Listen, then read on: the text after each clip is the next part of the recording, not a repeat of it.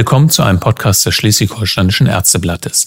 Wir wollen heute versuchen, uns einem ganz schwierigen und sowohl in der Ärzteschaft als auch in der breiten Öffentlichkeit kontrovers diskutierten Thema zu nähern, dem assistierten Suizid. Mein Name ist Dirk Schnack und ich begrüße als Gesprächspartner zu diesem Thema den Präsidenten der Ärztekammer Schleswig-Holstein, Herrn Professor Henrik Herrmann. Moin, Herr Herrmann. Moin, moin, Herr Schnack. Herr Herrmann, jeden Tag nehmen sich in Deutschland 25 Menschen das Leben. In aller Regel machen sie es heimlich und einsam. Es gibt aber auch Menschen, die sich in den Suizid begleiten lassen möchten.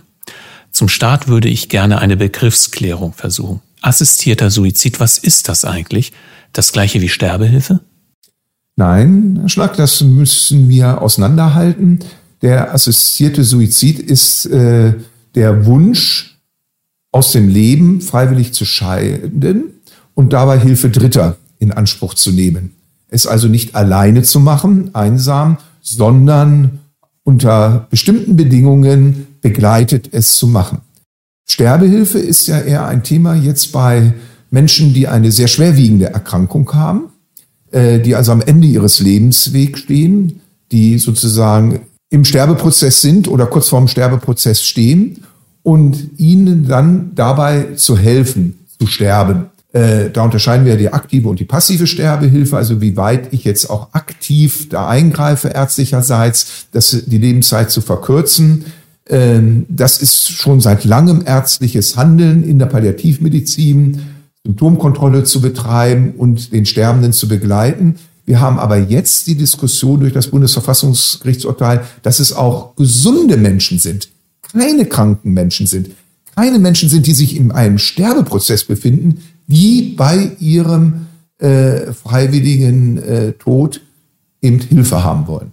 Genau, und dann gibt's ja noch die sehr umstrittene geschäftsmäßige Sterbehilfe, die in Deutschland ja verboten ist. Der Wunsch nach begleitetem Suizid bei manchen Menschen ist aber nun mal vorhanden.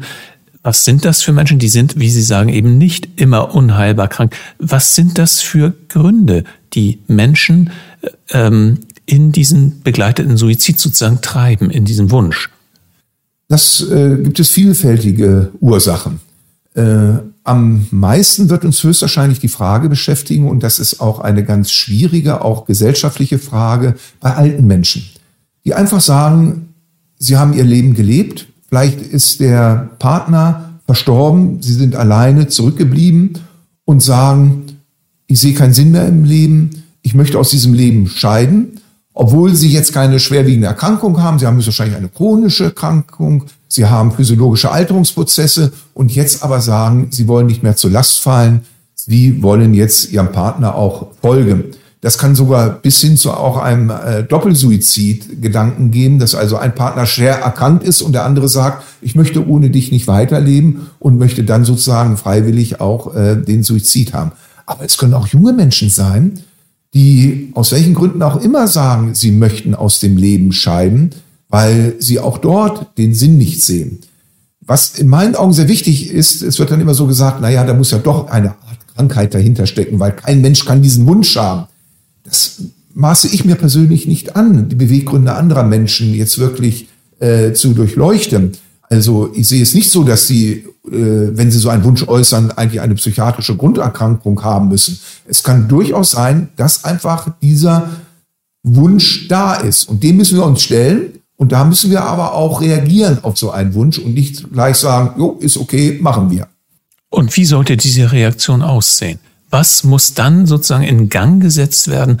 Äh, am Ende muss ja jemand entscheiden, ja, ich helfe diesem Menschen tatsächlich auch wenn der Grund vielleicht noch so äh, uneinsichtig erscheinen mag. Ja, genau. Wir brauchen da ganz klare Handlungsrahmenplanken, möchte ich das sehen. Da hat das Bundesverfassungsgericht auch den Gesetzgeber aufgefordert, das zu schaffen. Es gibt ja schon drei Vorschläge dazu und ich nehme an, äh, in dem neu gewählten Bundestag wird es dann auch äh, ein Thema werden müssen, weil wir brauchen diese Rahmenbedingungen. Für mich ist eine umfassende Beratungslösung äh, der Weg, diesen Prozess zu begleiten äh, und dass nicht einer das entscheidet, sondern es muss eine Entscheidung sein, die auf mehreren Schultern steht. Äh, das muss ein interdisziplinäres Team sein, das aus verschiedenen Aspekten mit dem Suizidwilligen dann spricht, seine Gründe versucht zu eruieren, auch durchaus natürlich Hilfsangebote gibt, äh, dass man sehen muss, wie vielleicht doch geholfen werden kann. Äh, wie ernsthaft ist die, dieser Suizidwunsch? Wie nachhaltig ist er? Und nicht äh, nach einer kurzen Beratungsperiode schon sagen, ja, nächste Woche ist es dann soweit. Also das ist mir sehr wichtig, dass das ein sehr strukturierter Prozess ist, der auf vielen Schultern liegt, auch, auch auf ärztlichen Schultern. Wir können uns da meiner Meinung nach nicht herausziehen und sagen, das ist von vornherein überhaupt gar keine ärztliche Aufgabe. Die Beratungsleitung, Leistung, die Begleitung am Anfang dieses Wunsches, äh, zum Beispiel durch eine Hausärztin, durch einen Hausarzt, äh, der die gerade den älteren Patienten dann zum Beispiel kennt, oder äh, eben auch äh, durch entsprechend äh, psychiatrische äh, Kollegen, die also auch wirklich sehen, dass keine Depression dahinter steht äh, und keine psychiatrische Erkrankung. Ähm, das äh, wünsche ich mir, aber es müssen natürlich auch andere dabei sein, die eben diesen Wunsch mit begleiten und dann gemeinsam, so es dann äh, nicht abwendbar ist, eine Entscheidung treffen. Ich glaube, dass es gar nicht so häufig vorkommen wird, aber es wird vorkommen und wir müssen uns dem stellen und werden uns dem stellen. Bislang haben wir die Situation, dass sich äh, Menschen mit, mit dem Suizidwunsch an, meistens an niemanden wenden und es gerade einsam und allein äh, für sich entscheiden und dann auch danach handeln. Wenn jetzt ein solches Beratungsgremium kommt, mache ich das ja ein Stück weit, muss ich mich öffnen und das mit vielen Menschen äh, ähm, besprechen. Ich muss einen Wunsch, der unglaublich intim auch ist, ähm, mit mir unbekannten Menschen besprechen. Ich könnte mir vorstellen, dass viele das auch gar nicht annehmen wollen. Das wird die Zukunft zeigen. Ähm auf der anderen Seite ist ja gerade dieser einsame äh, Suizid etwas, was sehr belastend ist, für alle eigentlich. Für die Angehörigen, die das vielleicht haben, nicht kommen sehen, äh, für diejenigen, die irgendwie in den Suizid mit hineingezogen werden, äh, weil natürlich auch es schwierig ist, äh, mich dann zu suizidieren. Viele werfen sich äh, vor einer Eisenbahn oder stürzen sich von einer Brücke.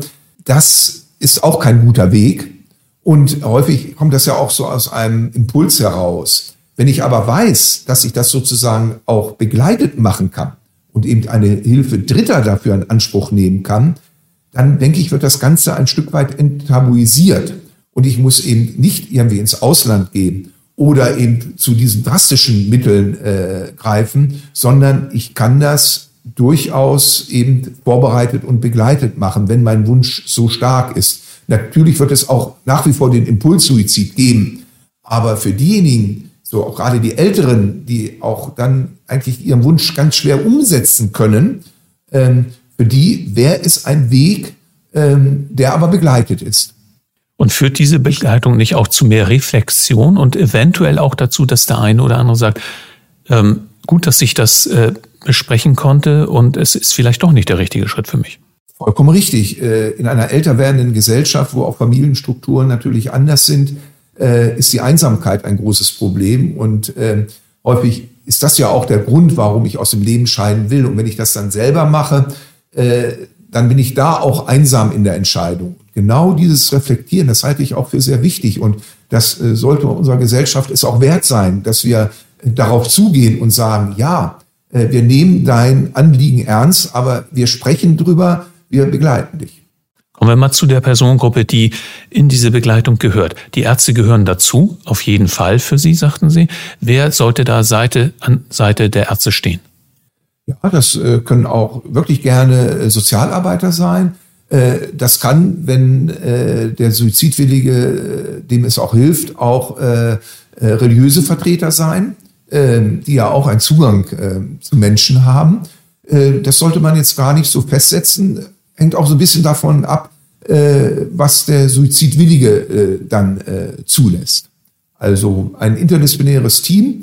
Äh, von meiner Warte aus kann auch gerne ein Ethiker äh, dabei sein oder ein Mensch, der entsprechend einen ethischen Hintergrund äh, hat. Auch vielleicht einen juristischen Hintergrund, wenn solche Dinge auch mit angesprochen werden sollen. In anderen Ländern haben wir ganz andere Gesetze zu diesem Thema. Es gibt äh, deshalb auch Deutsche, äh, die sich an Sterbehilfeorganisationen äh, in der Schweiz zum Beispiel wenden, weil sie nicht wollen, dass sie Dritte in Deutschland in Konflikt mit dem Gesetz bringen. Ähm, wäre das damit verhindert? Ja, ich glaube, der Konflikt mit dem Gesetz ist jetzt durch das Bundesverfassungsgerichtsurteil und durch das sofortige Aussetzen des Paragraph 217 klar geregelt. Wir hatten ja auch im ärztlichen Kontext immer Schwierigkeiten mit diesem Begriff geschäftsmäßig. Was ist das, wenn ich das als Ärztin, Arzt zwei, dreimal in ganz bestimmten Einzelsituationen wirklich gemacht habe? Ist das schon geschäftsmäßig? Ist etwas, wenn das überhaupt in ärztlicher Hand mit äh, begleitet wird, ist das dann auch schon geschäftsmäßig? Das war ja diese Unsicherheit. Die ist jetzt weg. Und ähm, insofern, und das ist ein auch Auswirkung äh, dieses Urteils, ist äh, die Notwendigkeit, ins Ausland dafür zu gehen, dann eben jetzt nicht mehr gegeben. Und für mich eben wichtig, dass wir diese Strukturen auch möglichst bald aufbauen und nicht so sehr auf die lange Bank schieben. Es ist eigentlich auch für mich hochspannend zu sehen, dass jetzt, man könnte ja annehmen, dass nach dem Bundesverfassungsgerichtsurteil jetzt eine Welle kommt, äh, die sagt, ja, ich möchte Hilfe Dritter jetzt in Anspruch nehmen. Diese Welle habe ich so nicht wahrgenommen, ähm, was ja auch erstmal ein gutes Zeichen ist. Aber nichtsdestotrotz, wenn das auch geregelter äh, ist, dann werden wir natürlich Menschen haben, die genau mit so einem Wunsch äh, herantreten. Also Sie sprachen von der Welle, die ausgeblieben ist, aber wir sprechen über neun bis zehntausend Menschen in Deutschland, die jeden Tag, äh, jedes Jahr in Deutschland den äh, Freitod wählen. Zehntausend Menschen, das sind, äh, ich kenne die Zahlen nicht so ganz genau, aber mindestens dreimal so viel Menschen, äh, die, wie sie im Straßenverkehr in Deutschland jährlich sterben. Das ist richtig, eine sehr hohe Zahl die aber, äh, glaube ich, auch differenziert äh, gesehen werden muss, was also als Suizidgrund dahinter steckt. Und äh, auch jenseits jetzt von dem Bundesverfassungsgerichtsurteil, wir brauchen meiner Erachtens äh, eine deutlich bessere Suizidprävention. Äh, das darf, und vielleicht ist das ja jetzt auch ein äh, Anlass, die zu stärken. Wir müssen uns diesem Thema mehr widmen äh, auch mehr Ursachenforschung äh, betreiben und ähm, sehen, wie wir da ein Stück weit gegensteuern können. Die psychiatrische Versorgung ist deutlich besser geworden in den äh, letzten 20, 25 Jahren äh, mit der dezentralen Psychiatrie. Aber ich glaube, dass da auch noch mehr gemacht werden kann, auch in den ambulanten Bereich. Und die äh, Projekte, die jetzt da auch eine sehr starkes Eindringen äh, der Psychiatrie in den ambulanten Bereich mit sich bringen, zeigen gute Ergebnisse. Äh, ein niederschwelliger Zugang äh, zu diesen Hilfen ähm, ist ganz wichtig und auch die Enttabuisierung der Psychiatrie, äh, die ja lange, also ich kenne die Zeit noch, gerade auch aus der Westküste, da hatten wir ganz hohe Suizidraten, Gott sei Dank häufig appellativer äh, Art. Äh, es gab in meiner Anfangszeit kaum einen Nachtdienst, wo wir nicht ein äh, Selbstmordversuch aufgenommen haben äh, und entsprechend jetzt gut versorgt haben. Das ist deutlich zurückgegangen, kann aber noch ein Stück weiter zurückgehen. Also nur die Begleitung in den Suizid ist nur das eine, kann nur ein kleiner Baustein sein. Es müssen viel mehr Maßnahmen ergriffen werden, äh, um die Leute auch äh, äh, vorher sozusagen abzuholen. Sehr richtig. Und gerade bei der älter werdenden Gesellschaft. Ich glaube, da werden wir in den nächsten Jahren große Herausforderung haben, dort bessere Angebote zu schaffen, äh, eben eine Unterstützung äh, zu schaffen, weil ich glaube, das wird unser Hauptproblem sein. Die älteren Menschen, die eben ähm, keinen Sinn mehr in ihrem Leben sehen, die einsam sind, äh, die keine sozialen Kontakte haben und dann auf solche Ideen natürlich kommen. Äh, und das ist äh, jetzt auch natürlich mit ein ärztliches Problem, aber nur mit sondern das ist jetzt ein gesellschaftliches Problem. Wie geht sie mit einer älter werdenden Gesellschaft um, mit der Teilhabe von älteren Menschen? Und äh, das wird noch ein ganz entscheidendes äh, Thema werden. Und das ist wirklich ganz wichtig, auch Suizidprävention, die wir da betreiben. Assistierter Suizid war ein wichtiges Thema auf dem jüngsten Deutschen Ärztetag und es stand im Mittelpunkt der jüngsten Kammerversammlung der Ärztekammer hier in Schleswig-Holstein. Was haben Sie aus dieser Diskussion mitgenommen? Mich hat die Diskussion begeistert äh, in der Kammerversammlung. Es war eine ganz hochwertige, hochstehende äh, Diskussion und Diskurs über dieses schwierige Thema mit sehr vielen persönlichen Stellungnahmen auch, äh, mit persönlichen Erfahrungen, die eigentlich jede Ärztin, jeder Arzt in ihrem Berufsleben äh, gemacht hat, äh, die auch die ganze Brandbreite irgendwie aufgezeigt hat. Äh, von der einen Seite, dass es eben keine ärztliche Aufgabe. Wir haben eigentlich ja eigentlich gar nichts damit zu tun. Wir sind dazu da, zu heilen und zu lindern. Aber mit äh, einem assistierten Suizid, das geht gar nicht. Bis hin dazu, ja, wir öffnen uns, wir nehmen daran teil, äh, wir prägen das mit. Äh, das fand ich sehr gut. Ähm, äh, es war äh, sehr intensiv und transparent äh, gewesen. Und ähm, dann ja auch sozusagen jetzt die anschließende Frage, wie ändern wir unsere Berufsordnung, die sich dann daran angeschlossen hat. Also ich war begeistert und das ist zum Beispiel auch eine Diskussion, die ich nur in Präsenz führen kann. Da kommen Emotionen mit rein. Ich muss mein Gegenüber in die Augen gucken können. Äh, ich brauche auch nonverbale Kommunikation dabei. Also so eine Diskussion rein online halte ich für schwierig. Und ich war auch froh, dass wir diese Diskussion in Präsenz geführt haben. Wir sagten es, es wird in eine Änderung der Berufsordnung münden. Das ist aber noch nicht passiert. Wie, welche konkreten Schritte äh, wird es jetzt geben? Zum einen in der Kammer in Schleswig-Holstein und zum anderen auch vom Gesetzgeber. Was äh, muss jetzt noch erfolgen, damit wir weitere Schritte gehen können? Also der Gesetzgeber muss jetzt sozusagen den Paragraph 217 neu formulieren, wie er das immer macht, eben mit diesen Leitplanken, diese Handlungskorridore äh, äh, festlegen, so wie er es ja auch zum Beispiel in äh, Analogie äh, mit dem Paragraph 216 äh, gemacht hat, Schwangerschaftsabbruch, da hat er ja auch diese Leitplanken dann eingesetzt. Das ist das eine. Das andere, unsere Berufsordnung ist ja in unserer Hand. Äh, wir hatten in Schleswig-Holstein ähm, nach dem Ärztetag in Kiel 2011, wo das ja auch Thema war, wo die Musterberufsordnung dementsprechend geändert wurde und ein dritter Satz äh, ganz klar äh, formuliert wurde, dass eben vom Berufsrecht, vom ärztlichen Berufsrecht die aktive Hilfe bei der Selbsttötung, also die Hilfestellung beim assistierten Suizid untersagt ist. Das ist jetzt nicht mehr haltbar. Dieser Satz hat ja auch der Deutsche Ärztetag aus der Musterberufsordnung gestrichen. Wir in Schleswig-Holstein hatten schon immer einen anderen Paragraph 16, der übrigens überschrieben ist mit Beistand äh, bei Sterbenden. Ähm, allein die Überschrift gibt ja jetzt nicht das wieder, was jetzt das Bundesverfassungsgericht äh, ausgeurteilt hat. Es geht ja nicht um Sterbende, sondern es geht um Sterbewillige. Nochmal, auch gesunde Menschen, die nicht am Lebensende stehen, sind damit erfasst.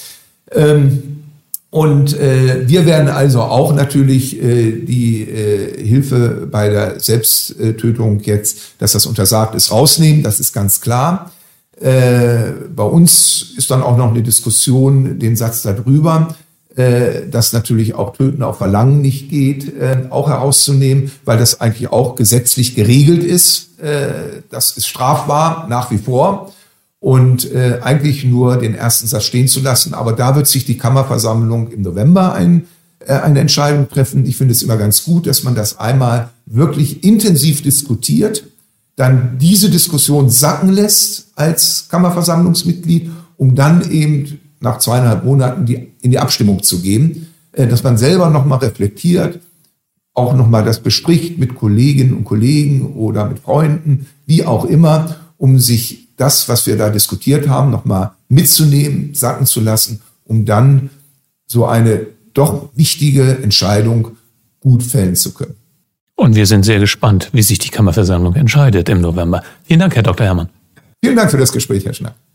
Das war ein Podcast des Schleswig-Holsteinischen Ärzteblattes. Vielen Dank fürs Zuhören. Bis zum nächsten Mal.